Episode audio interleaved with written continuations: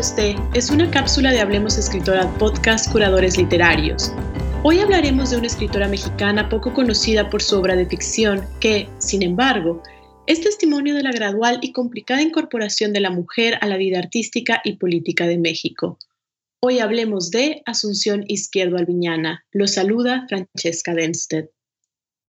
Conozco el riesgo de elegir entre mis diez mil rostros, la prefiguración fugaz y perecedera de aquel que me seguirá cuando yo ya esté imposibilitada de seguir.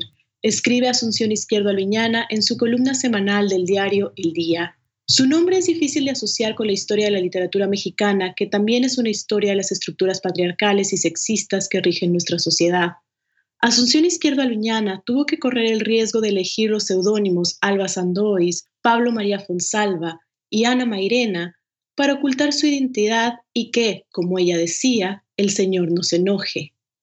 El Señor al que se refiere Alviñana es su esposo, quien al convertirse en senador de la República le prohíbe escribir.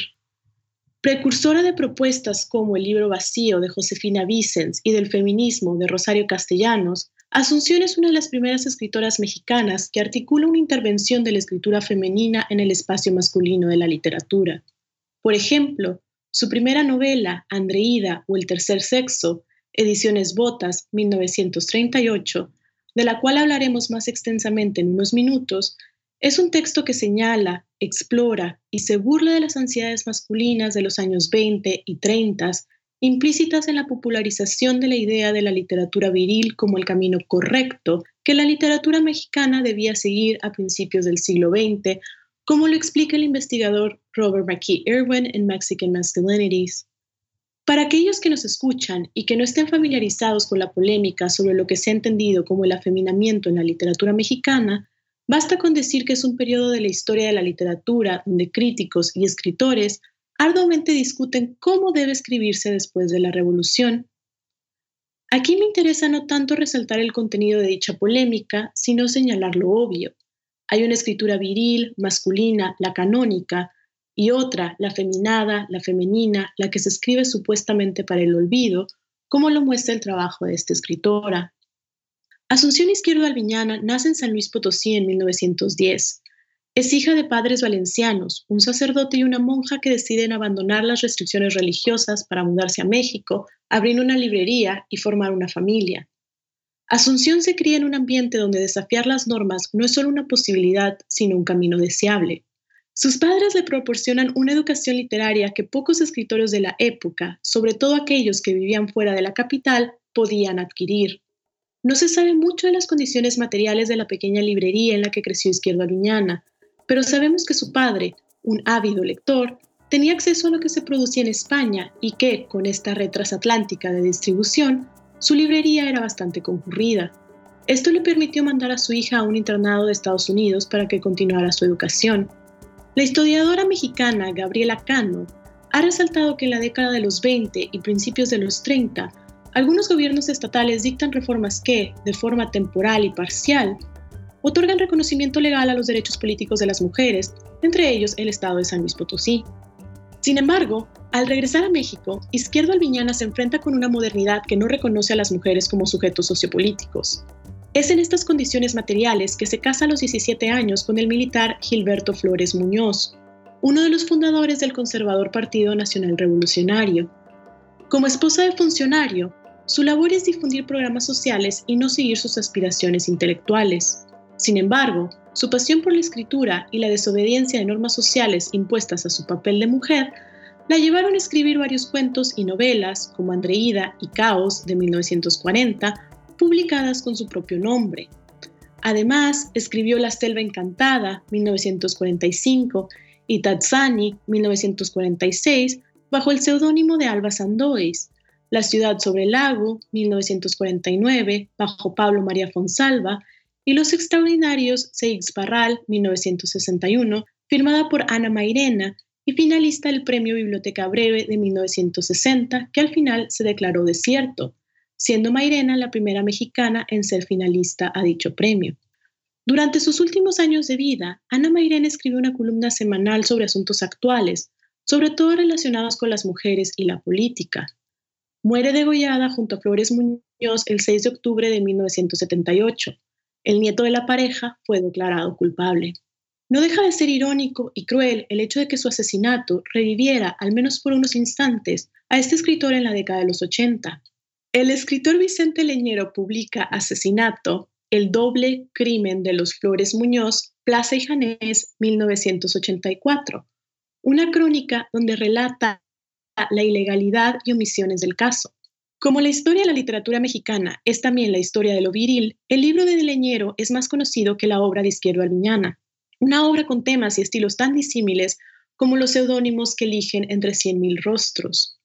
A veces, por ejemplo, Izquierdo Alviñana se dedica a recolectar y tratar de entender epistemologías e historias indígenas, como lo hace en Satsani. Otras veces escribe sobre la historia de la Ciudad de México, sus novelas a veces recuerdan el estilo de Leopoldo Alas Clarín en La Regenta, publicada en 1884, y otras veces son novelas policíacas con rasgos más experimentales. Muchas de sus obras tienen como tema común el feminismo y escribe con sátira sobre la realidad sociopolítica mexicana. Este es el caso de Los Extraordinarios, novela policíaca que cuenta la historia de un joven pintor que viaja de provincia a la capital y decide matar con un machete a Mercedes, su patrona. Es una novela que ficcionaliza un crimen famoso de la época y que además esconde una crítica al presidente Ruiz Cortines y al fracaso de la revolución.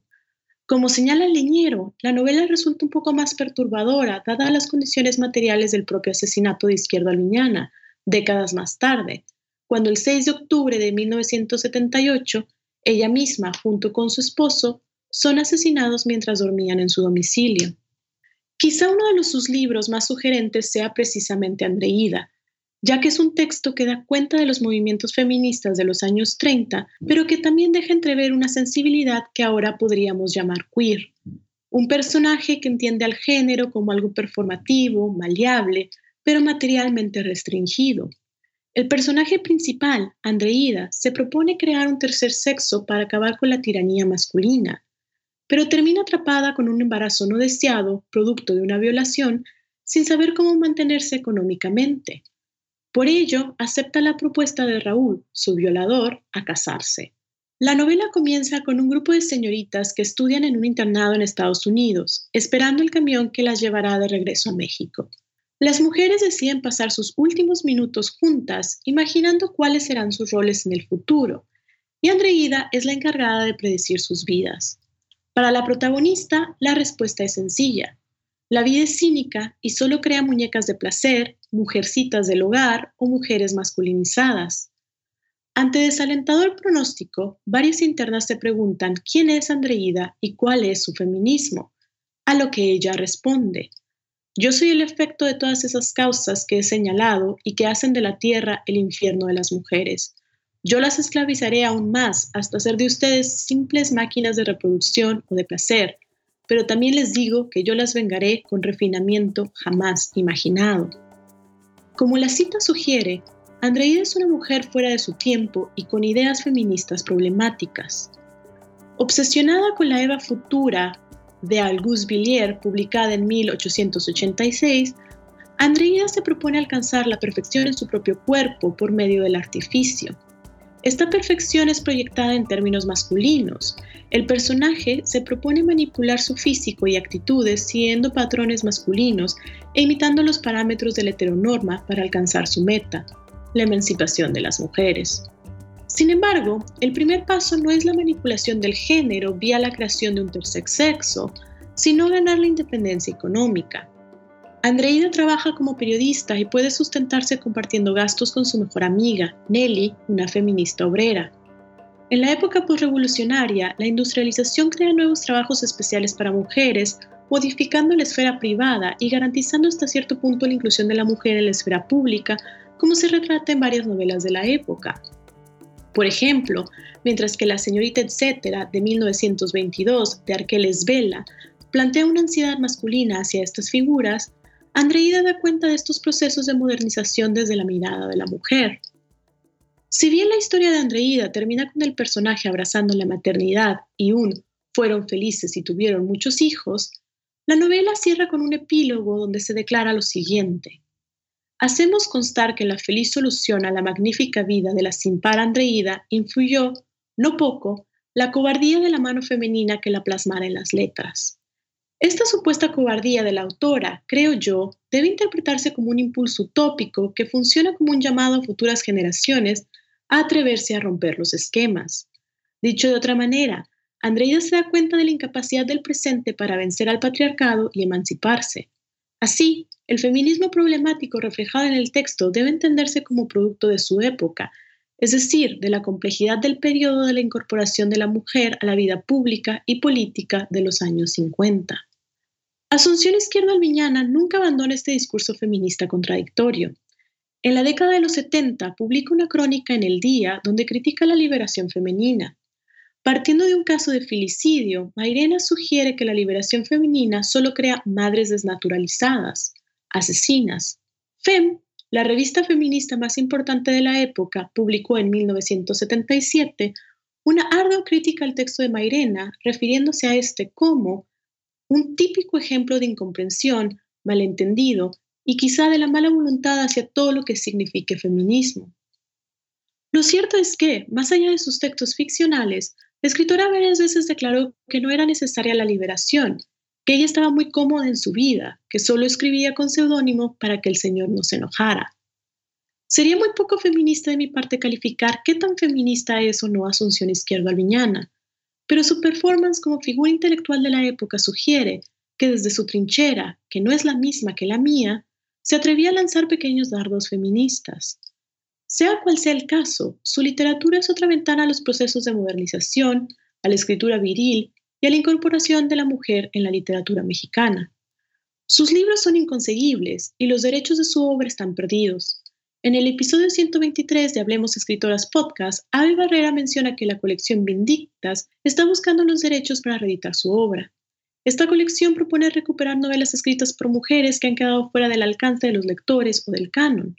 La colección invita a leer en retrospectiva, a lecturas empáticas e incluyentes.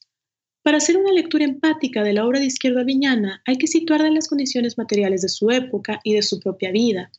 Hay que reconocer que, si bien no se atrevió a romper con los protocolos heteropatriarcales y muchas veces fue aliada del machismo de la época, sus guiños rebeldes abren el camino a otro periodo, aquel que pisa con más fuerza Josefina Vicens y ahora las nuevas generaciones de escritoras mexicanas que buscan recuperar la vigencia asombrosa de textos perdidos como los escritos por Asunción Izquierdo Alviñana. Es por eso que las y los invito, desde Hablemos Escritoras Podcast, curadores literarios, a conocer a una de las escritoras más sugerentes de la literatura mexicana de mediados del siglo XX.